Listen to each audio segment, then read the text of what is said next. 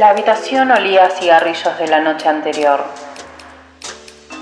Entre las cortinas se filtraban las luces de la calle y sobre la mesa las preguntas. Las preguntas sobre ese caso en el que no podían dejar de pensar. Noir Podcast. Un podcast de True Crime.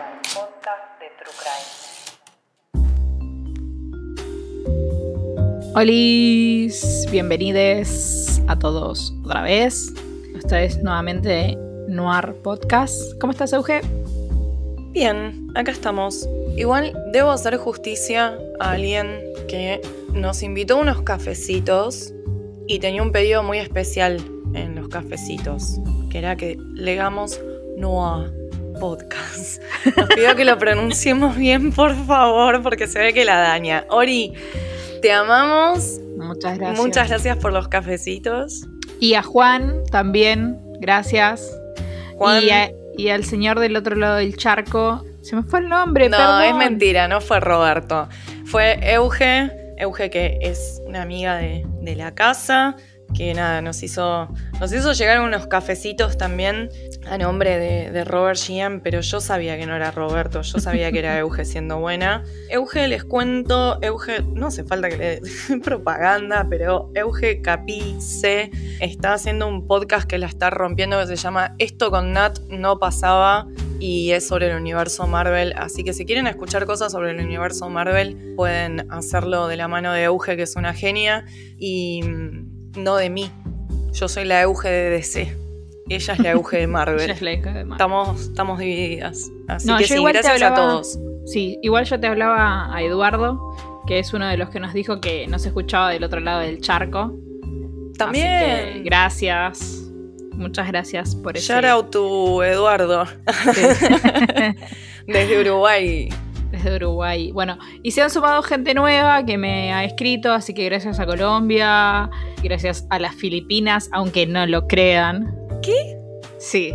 ¿Quién te escribió de las Filipinas? Débora, ¿cómo no me contaste estas cosas Es- antes de me, que me, a escribió grabar? me escribió en privado y te quería dar la sorpresa. ¿Quién te Eh, escribió de Filipinas en privado? Después, después lo busco y te muestro. Ay, te quiere a vos y a mí no me quiere. Bueno, No sé, ni idea. No, no- sé. no me voy a hacer cargo de esto.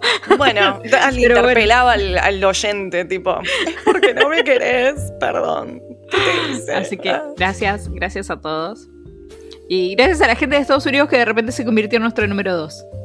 Re, sí, Así que fíjense, fíjense Uruguay que venían atrás. Hay que decirle, Eduardo, promocionanos el podcast allá Sí, para que sí. sea, para que vuelva a recuperar el podio Uruguay. Totalmente. Bueno, ¿qué tenemos hoy, Debo? Hoy tenemos un caso un poco turbio, eh, cuando no yo, que se llama Los bebés de Hitch. ok, Los bebés de Hitch es un caso real, claramente, sí.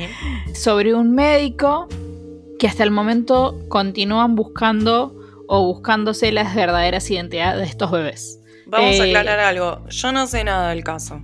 Eso mismo que estaba por aclarar. voy a obrar de oyente y le voy a hacer todas las preguntas boludas que generalmente le hago a Débora cuando no.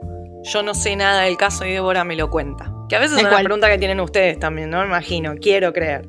Y aparte, nos gustó esto de eh, contémosle un cuento a Euge. Sí, yo para la próxima también le tengo algo preparado a Debo para que. Es cierto. No- nos, nos autosorprendemos. Bueno, te cuento más o menos eh, cómo va la historia. En principio te voy a decir quién es el doctor Hitch o Hicks. Thomas Hitch. Hicks. Gracias por esas correcciones en la pronunciación en inglés que para mí es fatal. Sí, no es Hitch con CH, es Hicks. O sea. H-I-C-K-S. Exactamente. Bueno, era un médico muy reconocido de Estados Unidos. Este médico, aparte de ser médico, era reconocido porque fue un atleta olímpico, ganador de medallas olímpicas en maratones. Mira. Sí, y obró de médico, estoy haciendo comillas, médico, entre los años 50 y 60 en Estados Unidos, en un pueblo de Georgia, que se llama, ayúdame acá, ¿cómo se llama? Perdón, Macaysville. gracias. O algo así. Igual, les digo, lo, lo- recién lo estábamos googleando son dos manzanas con toda la furia. o sea, Sí. Son cuatro cuadras y cuatro cuadras. Increíble. Y un lago y un río en el medio con un puente. sí, pobre gente. tipo, vieron, el primer mundo no siempre es, es todo como, como lo soñamos. Sí. Puedes, te puede tocar vivir en Georgia, Mackayville, Totalmente. y reaburrirte todo el día. Tiene una pinta que es un aburrimiento vivir ahí. Bien de pueblo. Sí.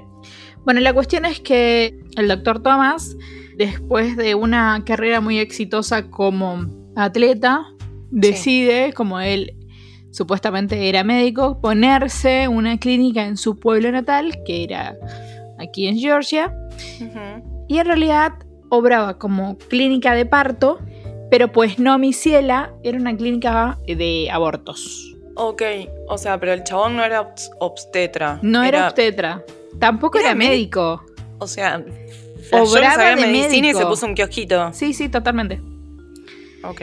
Era un pueblo que es como bien lo, lo describiste recién, es un pueblo del interior de Georgia, es muy pequeño y en la mayoría de gente obrera. Por lo tanto, era como el médico del pueblo. Como tenían el dentista del pueblo, este era la clínica de partos del pueblo, pero en realidad más de parto eran como él se codeaba de gente de alta alcurnia por el tema de que era un atleta olímpico. Muchas veces llegaban gente importante, llevaban a sus amantes para que aborten en este lugar. Claro. Entonces lo que él hacía era esto, este- el negocio de él era esto, en realidad no era una clínica donde vos ibas a parir, sino que era una clínica donde vos ibas a abortar básicamente. Muchas... Claro, pero, pero no era que. Bueno, primero que no era médico. Y No. segundo, no era de onda, me imagino. Les debería cobrar, era un lucro lo que hacía el por chabón. supuesto, que claro que sí. Claro. Entonces él vio más allá de que cobrarle a sus amigos de alta alcurnia, cobrarle el hecho de, de este favor, Sí, Por el tema de con las traer a sus- comillas. Sí. Yo voy a hacer muchas comillas en este capítulo, entonces cuando vean que mi, mi tono cambia es una comilla. Estén atentos. Estén atentos. Les hacía este, este favor donde llevaban a sus amantes a, a- a abortar, Abortar. Básicamente. Lo que él hacía y vio el negocio atrás de esto es vender bebés. Entonces las convencía porque muchas de las, de las chicas que llegaban eran chicas de muy bajo recurso. Entonces les pagaba. Tengan en cuenta que esto es entre el 50 y el 60 Ujú. les pagaba 100 dólares, las hacía llegar a término, las hacía parir y vendía el bebé. ¿Y a ellas les decía que lo iba a vender? ¿O, o capaz no, les decía.? les decía que iban a ser dados en adopción. Entonces lo que él hacía era mantenerlas en su clínica, alimentarlas, cuidarlas, protegerlas, hacerlas llegar a términos, hacerlas parir y cuando parían les decían que nada, que ya había dado en adopción. Entonces le daba 100 pesos, 100 pesos, 100 dólares Que para esa época era un montón de Era un guita. montón de guita y se iban. Listo. Se quedaban unos días más en la clínica y de repente la piba desaparecía. Esto durante mucho tiempo estuvo ocurriendo y era, un, era muy sistemático. Podía hacer dos cosas. Podía ser que viniera la, la persona, la chica, a abortar, él las convencía, las mantenía internada y las hacía parir. Y ese chico se iba en adopción, entre comillas. O directamente cuando iban a parir, las mujeres del pueblo les decía que su bebé había nacido muerto. Y les robaba Sí, la criatura. y le robaba la criatura. Cuando él veía que durante un tiempo prolongado ninguna de estas amantes de los ricos venía, ni ninguna mujer pobre venía, y él necesitaba entregar chicos, se los sacaba a las mismas mujeres del pueblo. Y la cuestión era de que él estaba en contacto continuo con sus clientes y lo que hacía era decirles que vengan al momento de parir, los hacía subir por las escaleras del edificio, les, les entregaba el bebé en, el portal de la clínica y los hacía salir por el fondo de la clínica. Nunca salían con el bebé por el portal. Le daba una, obvi- obviamente le daba un certificado de nacimiento falso y se retiraban. Lo que hacía era que las personas que adoptaban estos chicos, en realidad estaban siendo vendidos, lo que hacían era que no eran del mismo, no eran del mismo estado, no podían ser de Georgia. Tenían que tener el, el domicilio legal, por decirlo de alguna manera, en otro estado. Quedarse ahí por un tiempo y si eran de Georgia después volvían, no pasaba nada. Pero durante ese tramo que se hacía esa transacción, ellos no podían estar dentro de lo que era el pueblo, ni siquiera dentro de Georgia, porque si sabía que se descubría esto y esa persona no estaba dentro del Estado, no podía ser juzgado por ello. Porque viste que ellos tienen diferentes leyes dependiendo del Estado y muchas veces no se comunican entre sí. Entonces, esto fue ocurriendo de manera sistemática hasta que en el año 1972, más o menos a sus 83 años, lo que hicieron fue como demandarlo porque la clínica que él tenía no era legal. Solamente eso, o sea, no, no es que lo que salta la ficha de lo que estaba haciendo el chabón, ni que vendía chicos, ni que robaba niños, o sea, Nada de eso. ¿no? Porque, en fin. Pero solamente por haber practicado la medicina ilegalmente, digamos. No, no la medicina de forma ilegal, sino que tener un establecimiento de abortos de forma ilegal. No lo, descubren ni por los bebés, no lo descubren por practicar la medicina de forma ilegal, sino que lo descubren por tener una clínica abortiva a su nombre de forma ilegal. Claro, porque recordemos que en toda, primero en esos años, ¿no? Pero aparte, eh, Georgia es parte de lo que se le llama el, Bible Belt en Estados Unidos, que se llama el cinturón bíblico de la Biblia, que son los estados que son más creyentes y todo. Entonces, todo lo que tenga que ver con aborto, que de hecho hoy en día eh, se está perdiendo la posibilidad de poder abortar en estados como por ejemplo en Texas. Sí. entonces, claro, es como a nadie le importaba el resto, solo que no aborten. Exactamente. Claro. Bueno, él muere a los 83 años, ¿sí? Muere y, en teoría, el caso muere con él. Pero no, no muere con él. A los chicos, algo que quiero aclarar, que, como dije anteriormente, a las madres que aceptaban este trato de tener con él, de dar a la criatura en adopción porque no se sabía que se estaban vendiendo, lo que hacían era a la mujer darle 100 dólares. Pero a los chicos, dependiendo, y acá por favor, el horror, dependiendo la raza, el color de ojos, dependiendo del color de piel, el color del, del pelo, iba aumentando su valor. Claro. Iban desde 800 dólares hasta 1000, 1500 dólares. O sea, todo muy bello. todo no, no, muy, no, estoy muy, muy, bello. choqueada. Sí. Sí, sí, sí, totalmente. Eso es horrible porque le estás quitando la identidad a una persona. Y nosotros con la historia que tenemos, sabemos lo, lo importante que puede llegar a ser eso. Sí. Nosotros como argentinos, que Sí, quiso quiere- decir quisimos de decir, ahora, sí, ¿eh? perdón. Este, para los que son de otros países, recuerden que nosotros pasamos por gobiernos de facto, golpes de Estado, el- el- y acá se mató, torturó y se hizo para desaparecer gente, y todavía hay gente que no sabe su verdadero nombre ni su verdadera identidad. Entonces, cuando sí, toda situación donde se hable de robarse bebés y todo eso, a mí me, me- me- me reflota todo, todo el tema de los militares. Este, que, no sé, a mí particularmente es un tema que me sensibiliza un montón. Pero Eh, es, una- es un horror. Es un horror. era un mercado negro de, de- de bebés, Eh, sí, básicamente. Sí, sí, sí, era un, eh, sí, sí, era un mercado negro de bebés. Eh, trata de personas, claramente. Y como les comenté anteriormente, lo que él hacía era de forma muy discreta contactarse con las familias a través de teléfonos públicos, avisarle en el momento que iba a ser el parto.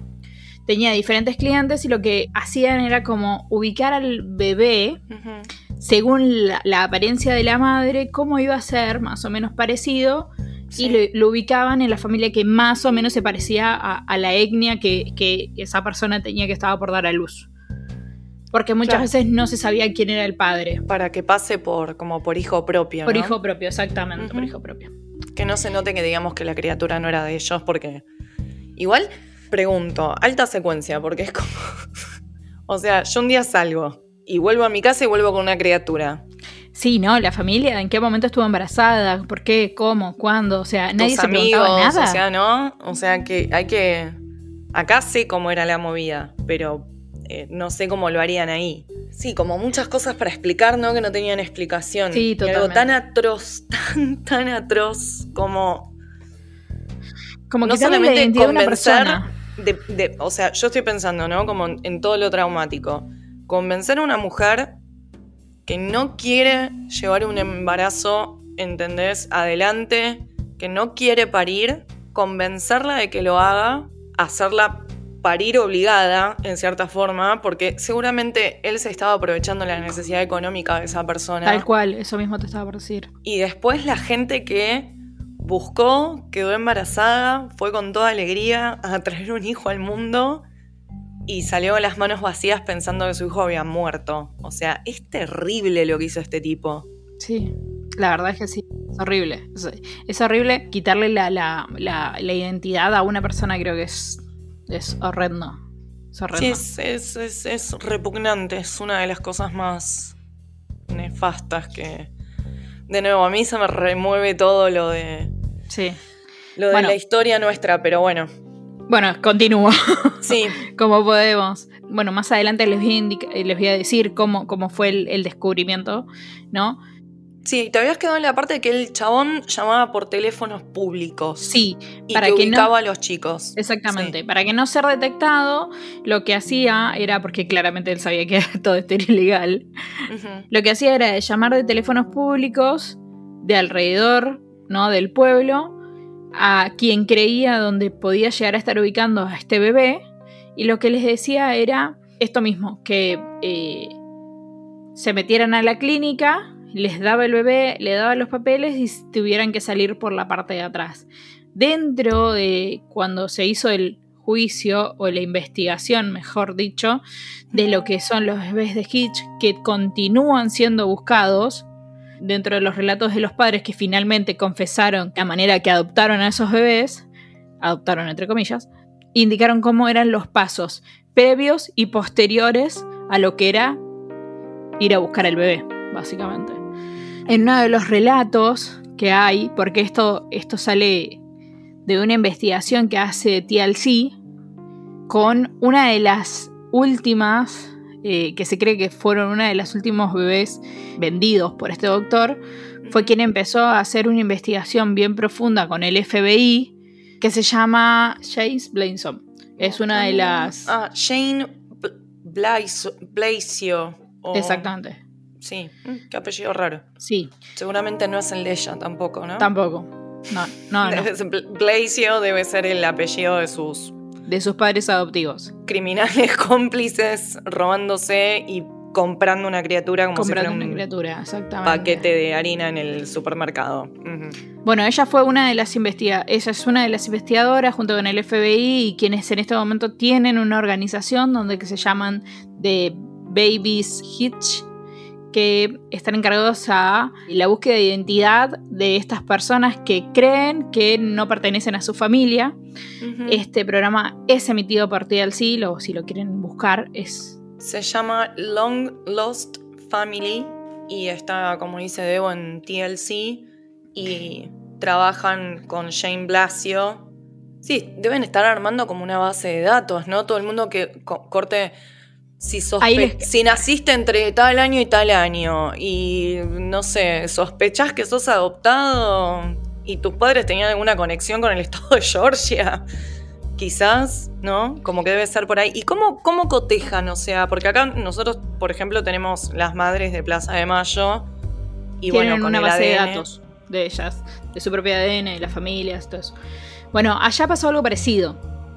Porque acá este pequeño monstruo lo que hizo no solamente fue robarle a las mujeres carenciadas, dándole, eh, quitándole esa posibilidad de no pasar por el trauma de ser madre, de ser madre no, sino de parir algo que no querían, que no, no querían pasar por esa situación. entre comillas, obligarlas por la necesidad de llevar un embarazo a término, o sea, atravesar un embarazo completo, parir, no, no queriendo ser gestantes, o sea, sí.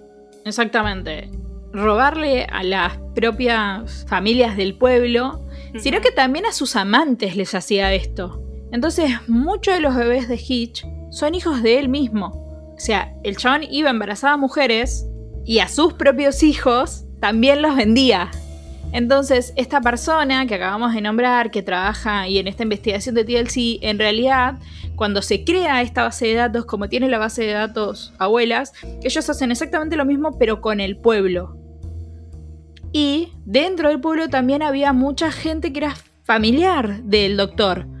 Entonces cuando esta persona que creía y sospechaba que en realidad era una mujer adoptada, coteja con eso y descubre que en realidad es hija del doctor. Entonces no solo vendía, sino que también vendía y lucraba con sus propios hijos. O sea, embarazaba a mujeres para venderle a los pibes, ¿entendés? O sea, cada vez peor. Se cree que de los 400 que están buscando y creen que son muchos más, por lo menos 200 son hijos del Dr. Hitch. Ustedes tienen este que ver la cara de murió- Eugenia. Sí, no. Y este viejo se murió sin pagar por todo esto. porque Se murió sin pagar Se murió de una forma horrenda porque se murió de cáncer. Pero bueno. Pero no se murió en la cárcel, o sea, ¿y No, qué pasó no. con, con el único cargo, digamos, criminal que tuvo, que fue el hecho de los haber 60 tenido... y el chabón tenía guita. O sea, el chabón llegó a un acuerdo, cerró la clínica y él quería cerrar la clínica por cuestiones obvias. Y listo. Ya está. Ya no, está, no, sí. no fue a la cárcel, No fue a la pagó cárcel, nada. nada, nada, nada. Pagó una multa. Y ya está. Pagó la multa por tener ese, ese centro de abortos ilegal y nada más. No, Che, no, ¿Y y- se sabe cómo saltó la ficha en el barrio, digamos, de todo esto? Sí, en 1997 salió a la luz la noticia de los relatos de los bebés de Hitch, donde se presentan 200 casos. En esos 200 casos es la primera en que se presenta es eh, Jane, donde ahí descubre que en realidad es Jane. hija, Jane, perdón, que es hija del doctor Hitch. Pero ella, ella ¿cómo se dio cuenta? Ella se, de- se da cuenta que en realidad es adoptada al momento de ver su partida de nacimiento que estaba como adulterada. Una vez que se da cuenta de que ese papel no era lo que era, empieza a hacer una investigación. Cuando empieza a hacer la investigación, habla con los padres, los padres le confiesan todo y ella lleva toda esa información al FBI. Ok, directo. Entonces fueron Directo. los padres que le dijeron, sí, te compramos a un señor tal, Sí. en tal pueblo, en tal... O sea, le, le batieron la posta a los padres. Sí, la- los padres fueron como. Bueno, entonces ella empieza la investigación, lleva toda esa Padres. documentación al FBI, empieza a hacer los casos del, del, del doctor Hitch y el bebé Hitch y los bebés Hitch. Van a este pueblo de Georgia y empiezan a hacer toda esta investigación de, de buscar familias, de buscar información. Claramente al principio no fue una no fueron directamente a pedirle a todos, che, deben el, el ADN de todos.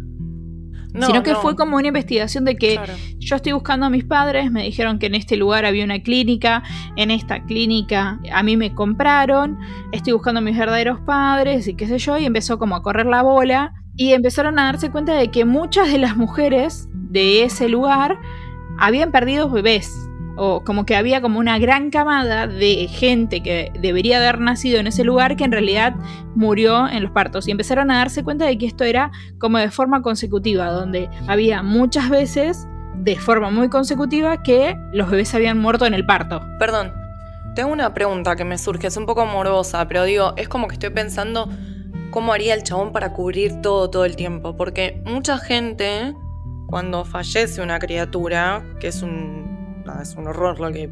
Como es una de las pocas cosas que me da impresión, o sea, realmente que me genera mucha tristeza es eh, los chicos, más un bebé.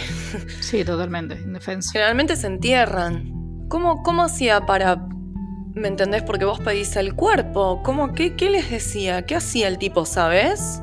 Sí, no lo puse en donde vos estás leyendo, lo tengo acá. No, no estoy leyendo. Eh, Yo solo, ah, bueno. la verdad, eh, porque nada, Debo se toma el trabajo, quiero contarles de anotar todo. Yo estoy estupefacta, o sea, escuchándola y nada. Eh, no, Débora, hace seis horas no estoy leyendo nada, no, no, ya está, te estoy escuchando. En realidad todos estaban como eh, en co- todos estaban como las enfermeras, o sea, todo el que estaba trabajando en esa clínica estaban todos como Entongados, Entongados, a falta de una palabra mejor. Sí. Ok. ok, y inclusive los para los que no son de Argentina, entongue es cuando se complota o se, o se- cuando están se- de acuerdo, para hacer algo que no, que no está bien. ilícito, Tongo, entongue, esas son todas palabras de muy lunfardo. argentas. Sí.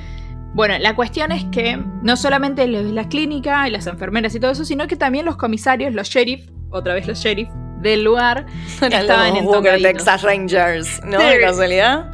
Pero son de la zona. Eran todos, todo, queda todo en el, en el sur. Sí. Bueno, entonces estaban todos como eh, todos complotados o todos entongados para hacer esta movida. Y lo que hacía el chabón era entregarle una cajita de manzana, básicamente, porque los entregaba directamente en el ataúd.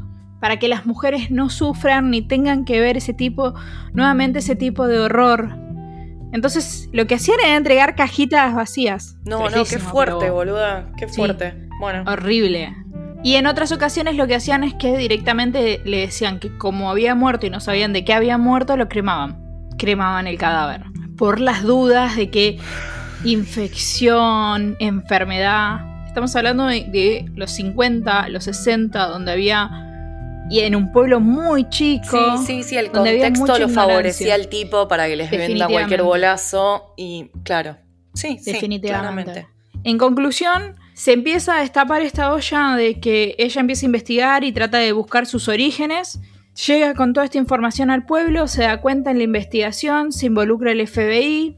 En esta investigación se, dan cuenta de que muchas mujeres de la zona tienen niños fallecidos al nacer, que era de forma todo muy consecutiva, que todas habían tenido el mismo origen, que era la, la clínica del doctor Thomas Hitch. Y ahí empieza como, bueno, armemos una base de datos, empecemos a recolectar información, empecemos a buscar y se dan cuenta de que realmente esto era mucho más grande de lo que ellos creían y que era una red extremadamente grande que ocupaba básicamente todo el sur. Todo el sur de Estados Unidos estaba involucrado en, este, en esta trata de bebés, en esta cadena negra. Y empiezan a empezar a, a hacer como publicidad donde si lo mismo que acá, si crees que no sos hijo de tus padres o sabes que efectivamente fuiste abandonado, adoptado o fuiste abandonado, lo que sea. Bueno, como acá, ¿no? O sea, que, si tenés dudas sobre tu identidad, te acerques a este lugar para poder, nada... Cotejar tu identidad. Y, y ver si realmente... Bueno, ya sabes que sos adoptado. Hijo de tus padres no vas a ser, pero hay que ver si no tenías alguna relación con alguno de todos estos casos. Lo que es loco entonces es que si vos me estabas diciendo que este tipo vendía a sus propios hijos, muchos de los hijos deben compartir ADN por parte del padre. Tal cual. Entonces muchos son medios hermanos. Sí, sí.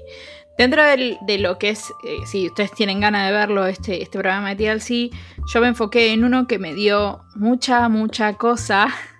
Un hombre muy grande, de unos 70 años, que en realidad no sabía efectivamente si, si era adoptado pero a la madre le habían dicho que había muerto. Y él no sabía que era adoptado, pero sí tenía sospechas por el maltrato que había recibido de la, de la propia madre de crianza. Como que lo rechazaba a su propia madre. Exactamente. Claro. Entonces él empezó a, cuando vio esto, empezó a buscar información y durante mucho tiempo eh, recibía negativas. Los padres se fueron de esta tierra sin decirle absolutamente nada, pero sus hermanos sospechaban porque no había fotos de la madre embarazada en el tiempo de que supuestamente él había nacido. Entonces él empezó a como a hilar, vio esta noticia, se trató de acercar, dio ese ADN, tuvo muchas negativas hasta que cumplió los setenta y pico años y James, esta persona, encontró parte de su familia y encontró a lo que sería su hermana real de sangre. Claro, porque los padres deberían estar muertos también. Habían muerto dos años antes la madre. Ah. O sea, tengo la piel de gallina, chicos, que me acuerdo y ¡ah! ¡Ay, qué bajón la puta madre! Y él hacía como siete que los venía buscando. Este grupo o esta, esta agrupación había sido como su última alternativa. Tendría que haber sido la primera porque al toque encontraron gente. Pero él, él pagaba investigadores privados que nunca lo habían llevado a nada y esto era como su última esperanza. Cuando encuentran y se reencuentra con quién era su hermana, con quién es su hermana de sangre, más allá del reencuentro hermoso en un parque divino, muy producción, ¿no? Perdón, la hermana no la tuvieron en la clínica que lo tuvieron a él, porque si no probablemente se lo hubieran robado también. Sí, tal cual. O sea, eh, la madre fue a parir a una clínica diferente y por eso la hermana de él sí vivió con, con los padres biológicos. Ok, Sí. ahí está. Eso quería saber. Quería saber si la hermana también, capaz era robada también, ¿entendés? No, no. Por suerte no. Bueno, le entrega como un álbum de fotos donde tenía cosas de, de- de lo que iba a ser para él, pero no, Oh. no lo pudo ser. Fotos de la madre y lo primero que le dice fue, mamá siempre pensó que vos estabas vivo y luchó hasta el último momento para eh, tratar de encontrarte. Y fue como. ¡ay, me rompiste el corazón! Horrible. O sea, como que siempre la madre de, de, de- de- de tuvo adentro, dudas. sí, tuvo dudas. Siempre tuvo dudas. Claro. Bueno, hasta el momento se siguen buscando chicos. Sí, que ya deben chicos ser que ya señores son grandes. grandes, exactamente. Claro, el problema Pero con eso sí. es que también, si ya tenés setenta y pico de años, tipo, ¿me entendés? Es un montón de gente que, A, o ya no quiere ni saber, B, eh, quizás están, están como empezando a morir también, o sea, ya murieron los padres, murieron, y van a empezar a morir dentro de un par de años también las, los- las víctimas, las otras víctimas, ¿no? Porque los padres víctimas. también fueron víctimas. Sí. Y así que tienen un grupo o una asociación civil sin fines de lucro que se llama Los Bebés de Hitch, donde buscan eh, recuperar la identidad de todos sus. de todas las víctimas. O tratar de, de encontrar la mayor cantidad de, de- de chicos dentro de esa red de tratas y recuperar lo que sería su identidad. Básicamente lo mismo que hace Madres acá. Eh, perdón, abuelas y madres. Acá. Sí. Y nada, este fue el caso. Yo estoy muy en shock. Sí. Episodio duro si lo subo, ¿eh? Sí, la verdad es sí. Episodio muy duro. Si tienen ganas, véanla. Está en TLC. Lo pueden buscar por. Está en YouTube, si lo quieren ver. Están los episodios completos. Ah, ok. Y si no lo están transmitiendo por la cadena, esta que es una I y una D de Channel. De Discovery Channel. que es de- ID Discovery. Sí. La que mirás vos todo el día, que cada vez que te digo, Débora, ¿qué estás haciendo? Me decís, estoy viendo. Bueno, pero te recomendé un par de cosas que estaban copadas. Investigation Discovery. Esa Se llama. No es. ID Discovery, es ID porque es Investigation Discovery. Bien. Ok. Esa Em, misma. También están ahí, las repiten cada tanto. Espero que les haya gustado. Es un caso duro, pero pasa y es real. Sí. Sí, sí, sí. Eugenia sigue flasheada, sépanlo. Yo sigo. eh, nada, sí. Bueno, después te contaré algunas cosas. Quizás el mensaje que me queda a mí, más allá de todo el horror, como siempre, que es eh, privar a la gente de la- del derecho de, de saber su verdadera identidad, es justamente eso, de que tenés derecho a saber quién sos y que está bueno que lo hagas valer. Y Totalmente. ojalá en todos lados puedan hacerlo, como se puede acá. Exacto. Que tengan esas, esas hermosas mujeres. Ah, y algo que no les comenté, la mm, chica que empezó toda la investigación y es eh, la creadora de la, funda- de la fundación que busca la identidad de los chicos, de los bebés de Hitch, se inspiró en Madres de Plaza de Mayo. Jane Blasio. Sí, exactamente. Mira vos. Se inspiró en ella. Y sí, es que es un sistema comprobado de que funciona, ¿no? El sistema de abuelas, porque Totalmente. se cree que aproximadamente fueron 500 los chicos robados, porque no tiene otro nombre, Tal cual. los chicos robados durante la dictadura y hoy en día los nietos encontrados, porque acuérdense que madres son algunas, pero la mayoría son abuelas, porque ¿qué pasa? Desaparecían también a las madres de estas criaturas. Tal cual. Entonces, eh, Abuelas de Plaza de Mayo recuperaron básicamente, creemos, alrededor de 130 nietos que fueron encontrados y que pudieron encontrar también su verdadera identidad, ¿no? Saber quizás su verdadero nombre, porque cuando se roba un chico se le pone un nombre. De nuevo, no es lo mismo adoptar una criatura que robarte Que robar una una criatura. criatura. Sí. Son dos cosas diferentes. En este caso, se robaron chicos a las cuales las madres fueron torturadas y asesinadas sistemáticamente por sus creencias políticas y los mismos torturadores y los mismos asesinos se llevaban los hijos, ¿no? De como trofeo en un punto Sí, totalmente. eh, para criarlos con lo que ellos pensaban que era correcto. Así que les han dado otro apellido, otro nombre. Y, Y le bueno, salió el tiro por la culata, porque mejor ejemplo que Juan no hay. Sí. Igual lo voy a explicar porque Ah, sí, perdón. Juan es uno de los de, eh, uno de los hijos desaparecidos, encontrado, un nieto recuperado. Eh, Juan era, eh, fue, su captor fue un militar que lo trataba de llevar a la parte totalmente de la militancia facha de ese estilo, de ese estilo y el y Juan terminó siendo eh, asistente social, trabajaba en las villas, Nada que ver, eh, claro. nada que ver a lo que era el padre, el padre lo golpeaba claramente y él ahora es eh, político, creo que está en, en, en provincia, eh, no, en Buenos Aires, ¿no? En Cava, está acá. No sé, la verdad. No recuerdo bien dónde está, pero es, es político y trabaja de forma muy social, muy activamente en las villas. Así que le salió totalmente el tiro por la culata porque es total y completamente un, un- un hombre social y activamente social con, con los chicos y ese tipo. social sí, y- totalmente. Y no, no, no, el odio con el que lo criaron no logró contaminarlo, claramente. Claramente. Eh, sí, muy corto. Eh, agrego algo, yo tuve, nada, en un momento que yo estaba haciendo el colegio secundario en la nocturna, entonces quiere decir que éramos un poco más grandes todos. Eh, yo lo estaba haciendo por, porque nada, porque lo tuve que dejar y lo retomé de más grande. Eh, un día estábamos hablando con la profesora de historia. Eh, nos tocó hablar justamente de este periodo de la historia argentina. Y una compañera contó que ella era hija de desaparecidos. Uf, qué y fuerte. contó que eso se lo contó su madre adoptiva, que se lo confesó, y ella denunció a su padre adoptivo e hizo que lo enjuicien y lo encarcelen. Aplauso de pie. Y encontró a su familia.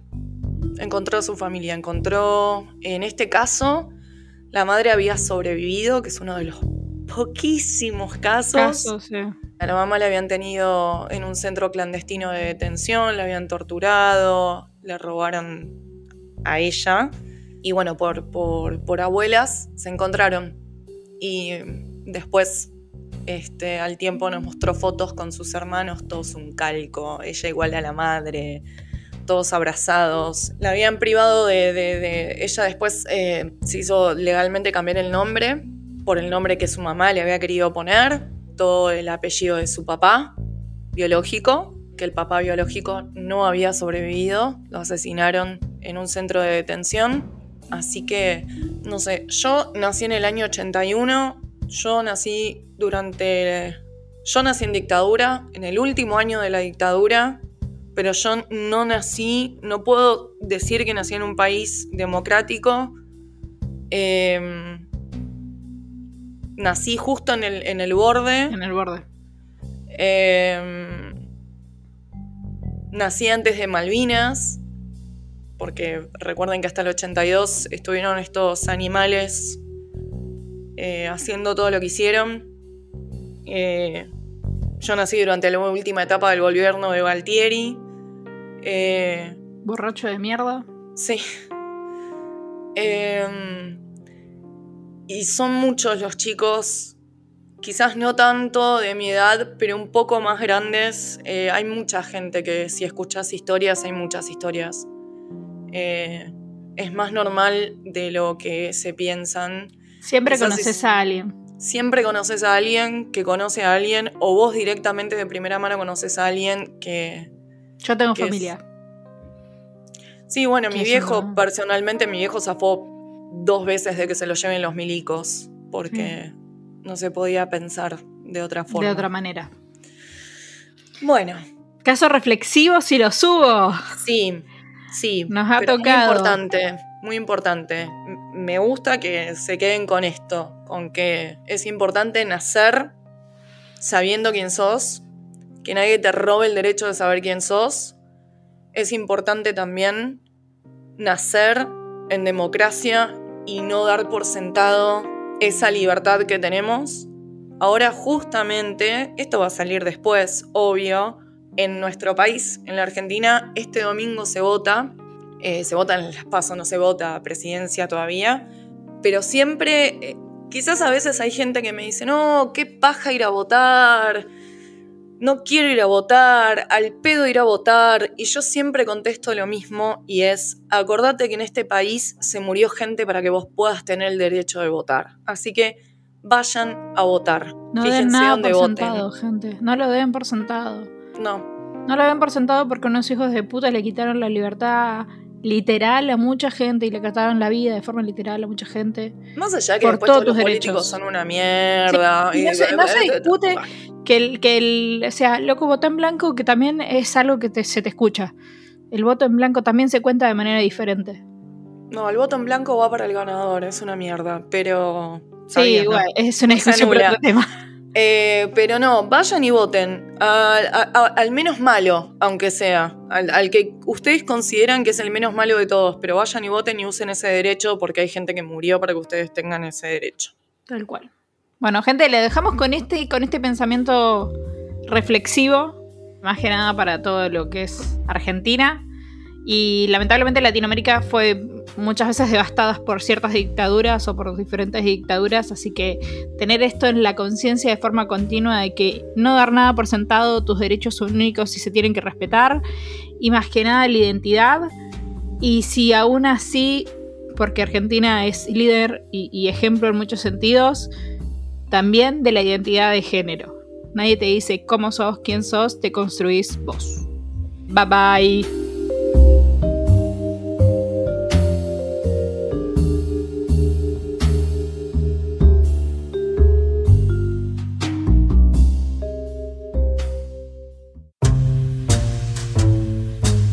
Gracias a Lucía Barilá por prestarnos su voz para la intro. La pueden encontrar como Lu Barilá en Spotify. Gracias por la edición a Lautaro Luna Day. Lo puedes encontrar en Instagram como Lautaro Luna Day Música, todo junto. Y a nosotros nos puedes encontrar como noir.podcast en Instagram.